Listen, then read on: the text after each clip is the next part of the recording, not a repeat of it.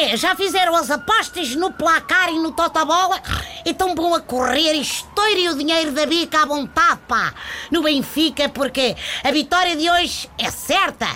Eu já estou a caminho da luz, naturalmente, para me preparar para o jogo como deve ser.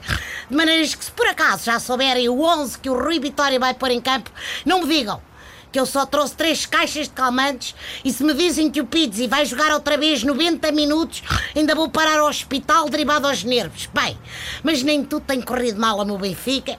Gosto daquele garoto que agora temos na baliza. Traz-me boas recordações.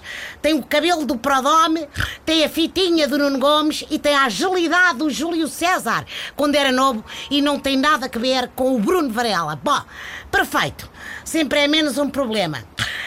Hoje o Sporting visita a Vila do Conde, o que é sempre uma boa oportunidade para perderem uns pontinhos e para o Francisco Geraldo sugerir uns libritos aos ex-colegas.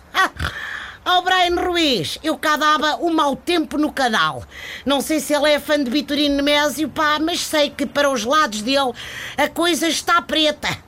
Amanhã há derby na cidade do Porto, toalhas de piquenique, que é como eu chamo a Boa Vista, contra toldos de praia, que é que não chamo aos portistas, isto quando não me enervo e não lhes chamo nomes piores.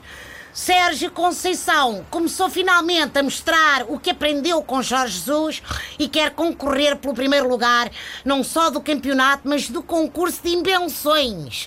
Por José Sá nas Champions, por opção técnica, é tão absurdo como ter fazão para comer ao jantar, mas preferir peixinho cozido da véspera.